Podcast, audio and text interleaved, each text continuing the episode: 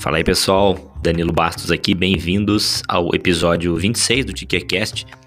E hoje, conversa com o analista, vamos bater um papo com o Matheus Sanches, analista aqui do Ticker 11. Acompanhe o nosso bate-papo aí, saiba mais sobre o Matheus.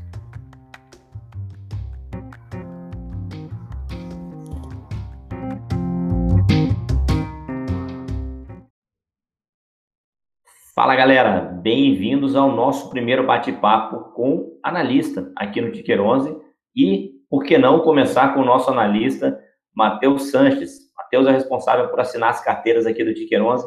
Fala aí, Matheus, tudo bem contigo aí? E aí, Danilo, tudo certo sim, e você?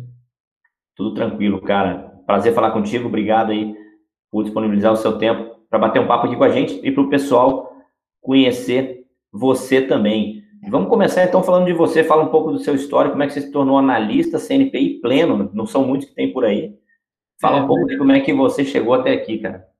Bem, antes de mais nada, obrigadão pelo convite aí, que está aparecendo aqui, espero que vocês gostem do conteúdo. Danilo já me apresentou, hoje eu sou analista CNPI pleno, mas eu já tenho uma experiência um pouquinho maior no mercado financeiro, né? Eu tenho essa cara de novo aqui, eu tenho 25 anos, para quem eventualmente esteja se perguntando, e eu comecei no mercado financeiro com 19 anos, investindo no meu próprio capital, enquanto trabalhava na empresa dos meus pais. E eu gostei daquilo, né? Eu vi que tinha potencial, não gostava do que eu fazia na empresa deles, e acabei seguindo carreira no mercado financeiro tirei certificação para ser assessor de investimento, me tornei assessor de, assessor de investimento da XP com 20 anos aproximadamente. Depois fiquei aí um ano e meio, dois anos como assessor. Fui para o Banco Itaú, gerente de varejo, também fiquei um ano e pouquinho no Itaú. E aí saí do Itaú, tirando a certificação de CNPI para atuar como analista. Então, assim, resumindo bastante a história, são seis anos de mercado financeiro, eu comecei investindo por conta própria, peguei gosto e fui evoluindo aí, e já faz dois anos que eu trabalho especificamente com a parte de análise. Muito legal, cara. E de fato, seus resultados são muito bons, né? Fala para a galera que carteira você vai uh, assinar aqui, por enquanto, né? Porque nós temos novidades vindo aí para frente. Mas o que, que você está fazendo hoje aqui no Ticker 11? Hoje no Ticker 11 eu estou assinando as carteiras de ações para ganho de capital, de fundos imobiliários, juntamente com, claro, um know-howzinho e um suporte seu, né? Você tem muita experiência nessa área e também a parte de fundos de investimento, que eu costumo brincar que são fundos de investimento normal, né, que não são imobiliários. Então, tem renda fixa, multimercado, ações, investimento no exterior, cambial e várias outras categorias, como até mesmo previdência. Legal, eu falo com a galera que fundo imobiliário nem deveria se chamar fundo, né? Devia ter um outro nome para não causar essa confusão, né? Mas... É, para quem está começando, o pessoal confunde direto. Ah, mas é fundo normal, é fundo imobiliário, por que, que não é negociado em bolsa? É, causa uma confusão mesmo. É, exatamente. Cara, eu sei que está no mercado aí como analista já há dois anos, então, ou seja, você pegou toda a pandemia, né? A gente ainda está na pandemia, mas você pegou o, o, auge dela, o circuit breakers em março do ano passado, uhum. como analista. Como é que você está vendo a evolução e recuperação do mercado de ações no, no pós-pandemia?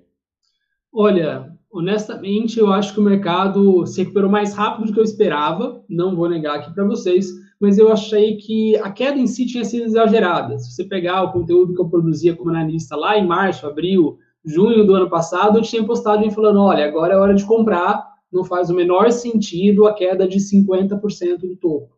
E se você pega uma empresa e faz o processo de valuation, e dois anos ruins atrapalham esse processo, que é basicamente a pandemia, eu não achava que a pandemia poderia durar mais que dois anos, isso reduz no máximo 20% do valor da empresa. Então, assim, a queda justa deveria ser algo em torno de 15% a 25%, dependendo da empresa. Meu, hora que começou a cair 40%, 50%, eu falei, é momento de compra.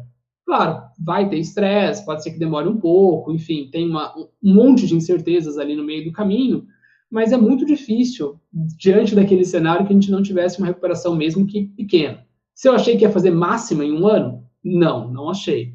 Mas quando você olha o resultado das empresas hoje, tem muita empresa que tem surpreendido em termos de receita e de lucro para cima. Então, a empresa triplicou o lucro que dava antes de pandemia. Commodities, né, que é muito vinculado a dólar, varejo digital simplesmente bombou, e essas coisas puxaram o índice para cima. Então, vejo o movimento como natural, não acho que tem bolha, não acho que tem nada especulativo aí. Claro que depende dessas empresas continuarem entregando resultado no médio e longo prazo. Legal, é muito legal essa parte educacional, né? Você lembrar o pessoal que uma queda exagerada é oportunidade, a mesma coisa que eu falava aqui, eh, a gente vê no segmento de fundo imobiliário, imóvel sendo negociado de preço por metro quadrado muito abaixo do, do custo de reposição, né? O custo para você construir um imóvel semelhante na mesma localização, mesmo que hipotético esse custo, ainda temos hoje alguns, e quem soube aproveitar aquele momento e, ter esse, esse racional, que às vezes um ano, um ano e meio de renda defasada influencia pouco no valuation, quando você pensa num prazo maior, Sim. essa pessoa com certeza está sorrindo hoje, né?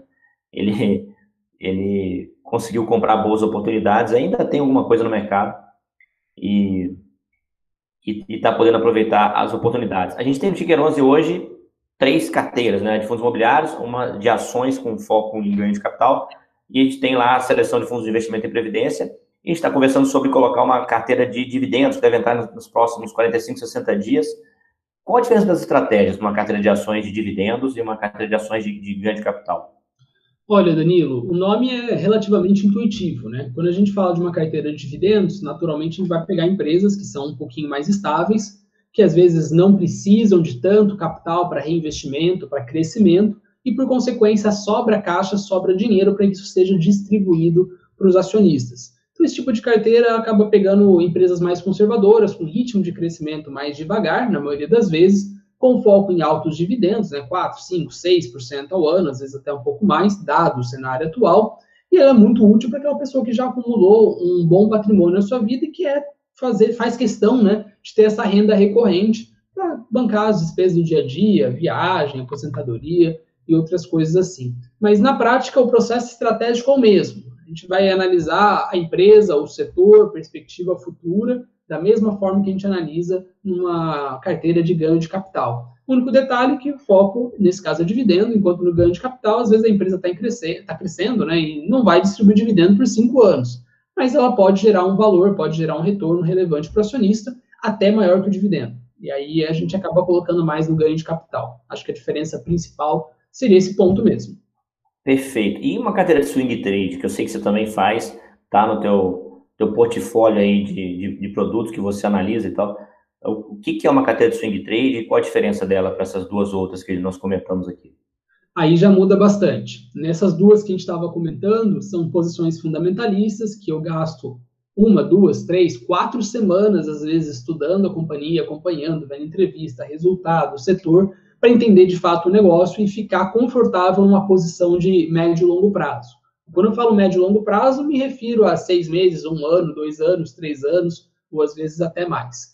No swing trade, a opção, né, a nossa intenção, perdão, é um pouquinho diferente. A gente quer se aproveitar dos movimentos de sobe e desce de mercado da forma mais eficaz possível. Então, se às vezes uma ação tem uma notícia e cai 30%, poxa, aquilo ali pode ser uma oportunidade. Mas às vezes não dá tempo de eu entrar na análise fundamentalista, no detalhe, gastar o tempo que eu gasto nas outras carteiras. Então a gente tem que tomar uma decisão mais rápido, faz uma posição que a gente chama mais de tática no mercado, então você entra rápido, daqui uma, duas, oito semanas, eu trabalho de uma a oito semanas em média, você já vai sair da posição. Então a carteira que tem um giro muito mais frequente e tenta acertar essa questão de topos e fundos no mercado, de acordo com notícia, com volume, com gráfico, com análise técnica e várias outras variáveis. São abordagens totalmente diferentes.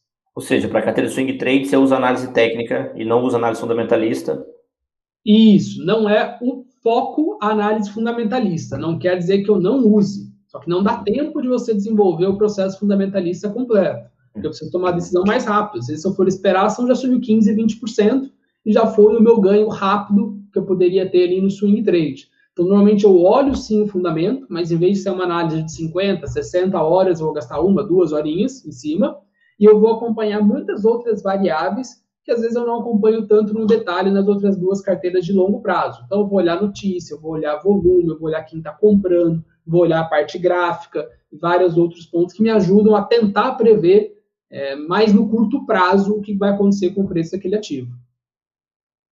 É, muita gente, muita gente fala assim que, que análise para buy and hold, né? Vamos falar aqui buy and hold, tanto faz ganho de capital, dividendos, mas foco longo prazo. Muita gente fala assim, eu vou usar análise fundamentalista, mas aí na hora de ver o preço eu vou usar análise técnica. Né? Eu falo isso não faz o menor sentido, né? porque a análise fundamentalista, fundamentalista termina em preço, né? Você concorda com isso ou não? Você acha que faz sentido usar? É, eu acho que no final acaba sendo individual, na né? estratégia de cada um. Eu acho que não tem muito certo ou errado. Mas você usa, você chega a usar análise técnica no buy and hold para fechar um preço ali ou não? Olha, normalmente não, tá? Mas assim, não vou negar que instintivamente eu estou ali acompanhando o preço da ação diariamente, eu acabo vendo o gráfico, isso talvez influencie na minha tomada de decisão. Então, se uhum. já está chegando perto do preço que eu considero justo, e eu começo a ver que pode ter uma tendência de consolidação, uma tendência de queda pela parte gráfica, isso uhum. influencia na minha decisão. Não quer dizer que eu uso isso de fato para entrada e saída, tá? Então, você quem pegar o meu histórico vai ver que as entradas e saídas que eu faço, às vezes, são totalmente contrárias ao que diria uma análise técnica clássica. Então, uhum. não é o ponto principal, não é o foco, mas acaba influenciando um pouquinho, sim. Perfeito. Então, fala pra gente aí, você já está dois anos como analista, qual o seu maior erro e qual o seu maior acerto, acerto como analista? Essa pergunta é muito boa. Adoro contar essas histórias, né? Vou começar pelo erro, porque foi um negócio que me demorou uns dois meses para superar. Foi na crise do ano passado, que é eu estava vendido antes do coronavírus. Quem não sabe o que é isso, quando você está vendido, você ganha na queda. Então estava a bolsa ali próximo de 115, 120 mil pontos, e eu estava vendido no, no, meu patrimônio. Então eu tinha a carteira comprada e eu estava 120% vendido. Se a bolsa caísse, eu ganhava dinheiro. Basicamente essa era a situação. E eu cometi o erro hoje é muito fácil julgar, né, mas eu cometi o um erro muito grande, na minha opinião, de zerar essa posição vendida com a queda de 20% aproximadamente, dos 120 até uns 101, 102 que eu zerei. É, por quê? Porque eu achava que não iria cair mais, que dentro do valuation tradicional, uma pandemia iria impactar em 20%, 25% no máximo o preço dos ativos. E o que, que eu fiz? Eu comprei mais nesse patamar. Eu até me alavanquei um pouquinho na compra cheguei a ficar 110, 115% comprado e a bolsa não parou de cair. Né? Então foi assim um negócio pessoal, isso eu fiz na minha carteira pessoal, eu não fiz na, na research, eu não passei isso de recomendação, porque eu não gosto dessa ideia de alavancagem, eu acho que só deve alavancar quem é profissional. E foi um erro que eu tive relevante. Né? Eu brinco que se eu tivesse segurado a posição vendida mais, ou se eu simplesmente não tivesse comprado mais, achando que ia parar de cair, eu teria tido uma diferença bem relevante. Eu não faço a gestão só minha, eu faço a gestão do, do capital da minha família também, e eu fiz as contas, né? Óbvio que não dá para acertar a mosca ali, né? Então, se eu tivesse segurado até o final, quanto que eu poderia ter ganho? Óbvio que isso é impossível, se acertar o último momento. Mas, sem brincadeira, dá uma diferença de um milhão de reais. Assim, Caramba. relevante. Foi o maior erro, eu fiquei uns dois meses bem mal por ter tomado essas decisões erradas, de não ter segurado a posição vendida e protegido o patrimônio nesse período. Esse foi o maior erro. O maior acerto, esse é fácil, é, eu acho que um ano ou dois anos depois que eu comecei a investir, não lembro certinho o prazo, eu entrei no IPO do Banco Inter. Eu trabalhava no Itaú na época, quando teve o IPO. Eu entendia muito do setor bancário, eu estava vivendo aquilo na pele. Eu já usava a Inter um ano, dois anos, então eu tinha experiência como consumidor. E eu vi o IPO, eu tenho experiência como analista, já tinha experiência como analista, não como CFP, mas eu analisava, tomava decisões por conta própria. E eu vi aquilo como uma tremenda oportunidade. Para vocês terem ideia, eu cheguei a postar em todas as redes sociais: compra Banco Inter. Eu falei para todos os meus amigos, falei para todo mundo, literalmente. Inclusive, eu recebi uma chamada, uma notificação do banco para tirar a publicação do ar. Eu fui obrigado a tirar a publicação do ar. Resultado, quatro anos depois, três anos depois, o Inter se multiplicou, sei lá, por 35 vezes. Até hoje eu tenho as ações. Eu diminuí um pouquinho a posição conforme foi subindo, aí caiu, eu comprei mais, mas foi uma posição que em três, quatro anos aí eu acertei 25, 30 vezes de, de multiplicação. E aí tem cliente meu que pegou na crise ano passado 10 vezes até hoje, né, de multiplicação. Então foi de longe o maior acerto. Pô, que legal. A gente fala muito aqui no 11 de fundos imobiliários e agora a gente está começando a abordar ações também. Mas você acha que a diversificação ela pode ou ela deve ir além disso? Ou em vez de deve focar, é, fez reserva de emergência compra só fundos imobiliários e ações? O que, que você acha, de, o que, que você entende de diversificação que outros produtos podem compor o portfólio?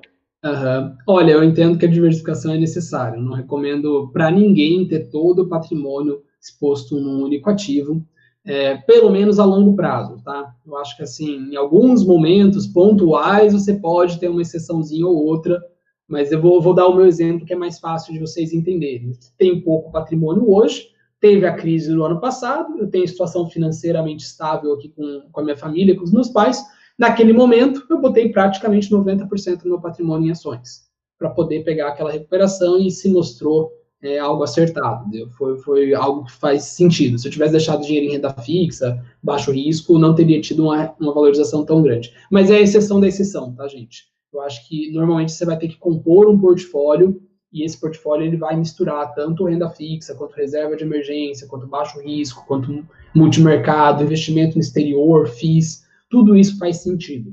Principalmente se você não é profissional, se você já tem um patrimônio consolidado, se você não consegue ficar acompanhando isso literalmente diariamente, todos os dias, várias horas, porque faz diferença. Você não vai acertar sempre. E se você tiver com todo o seu dinheiro numa única ficha, num único ativo, você vai tomar um tombo eventualmente. Né? Quando você está começando, pô, vou começar hoje a investir em ações, tá? como investidor total. Tenho 10 mil para começar a investir não é o ideal, mas se você colocar tudo em ação, meu, e perder 30%, não vai te machucar a sua construção de patrimônio no longo prazo, não vai causar um dano permanente. Mas a partir do momento que você tem um patrimônio de 1, 2, 3, 4, 5 milhões, você não pode se expor a esse risco de alguma coisa dar errado e você tomar uma perda permanente ou é, relevante no seu capital. Pode, pode atrapalhar, de fato, seu planejamento financeiro de longo prazo. Então, acho que a diversificação é sim necessária. Quanto à alocação, aí é muito pessoal. Se você é mais novo, você topa correr mais risco, você vai ter que ter, naturalmente, mais exposição em ação. Se você vai usar o dinheiro daqui um, dois, três anos, meu, você não pode colocar 60%, 70% em ações. Você pode ter uma crise no caminho, você não consegue usar o dinheiro no prazo que você gostaria. Então, assim, existem dezenas de variáveis que você precisa levar em consideração para tomar essa, essa decisão, mas é necessário, sim, diversificar, principalmente quando você tem um patrimônio maior. Legal. E sobre as estratégias de ações que nós comentamos aqui, fazer o swing trade, fazer uma, uma carteira buy and hold ou uma carteira buy and hold com foco em dividendos, você acha que é possível misturar essas estratégias na carteira do mesmo investidor? Ou isso não faz o menor sentido? É possível, tá? É possível. É, é, algo também específico. A pessoa precisa entender quais são os objetivos dela, o que, que cada uma das carteiras traz de vantagem e de desvantagem, e ver se aquilo faz sentido para ela particularmente. Então, vou dar um exemplo aqui bem simples, tá? Vamos supor que você é uma pessoa qualquer que tem 100 mil reais para investir. Você quer comprar um carro daqui três anos e o restante você quer investir para aposentadoria, já começar a receber uma renda recorrente. Bom, o dinheiro que você vai usar para comprar um carro não faz sentido você colocar em uma ação visando dividendo. Isso não vai apresentar o melhor risco-retorno e você vai ficar com aquele dinheiro, mesmo que você reinvista ele nas próprias, na própria ação de dividendo, não é ótimo em termos financeiros. É muito melhor você pensar numa carteira de ganho de capital tende a ter uma rentabilidade maior se você acertar as ações, tá? Você separa em duas caixinhas. O dinheiro que eu vou usar para comprar o carro daqui a três anos, sei lá, um carro de 50 mil, você vai botar 30 mil em ações para longo prazo, assumindo que em três anos você chegou a 50. Exemplo, tá? Não estou dizendo que é assim que vai acontecer. E o restante você vai pensar para aposentadoria, então você separa para ações de dividendo. É possível sim separar e juntar esses dois tipos de ativo dentro de uma carteira única. Mas aí depende, como eu falei, do objetivo, do perfil, do que aquele investidor, aquela investidora está procurando em termos de, de investimento de carteira como um todo. Pô, show de bola, Matheus. Cara, muito obrigado pelo bate-papo. Pessoal que está assistindo a gente aí, Matheus está lá no canal do Tiqueiro 11 do Telegram de ações, está fazendo a curadoria de conteúdo lá. Eu vou deixar as redes sociais do Matheus aqui embaixo, na descrição do vídeo. Em breve, o Matheus vai estar aqui no canal também, produzindo conteúdo sobre ações, sobre investimentos em geral também. E é isso aí, Matheus. Vou deixar espaço aberto aí para você se despedir. Não, combinado. Danilo, mais uma vez, obrigado aí pelo convite. Espero que vocês tenham gostado de conhecer um pouquinho mais sobre mim. Aqueles que eventualmente aceitem o nosso convite da assinatura de Queironze também vão ter acesso a conteúdos, recomendações, análises e até mesmo tirar dúvidas comigo. Estou à disposição de todo mundo. E se tiverem alguma sugestão de assunto, de tema que vocês queiram ver aqui no Ticker 11, também deixa nos comentários do vídeo que eu trago aí um novo vídeo, um novo conteúdo para vocês, de acordo com o que vocês me pedirem. Show de bola, galera. Muito obrigado aí pela audiência de vocês e até o próximo vídeo. Até mais. Valeu.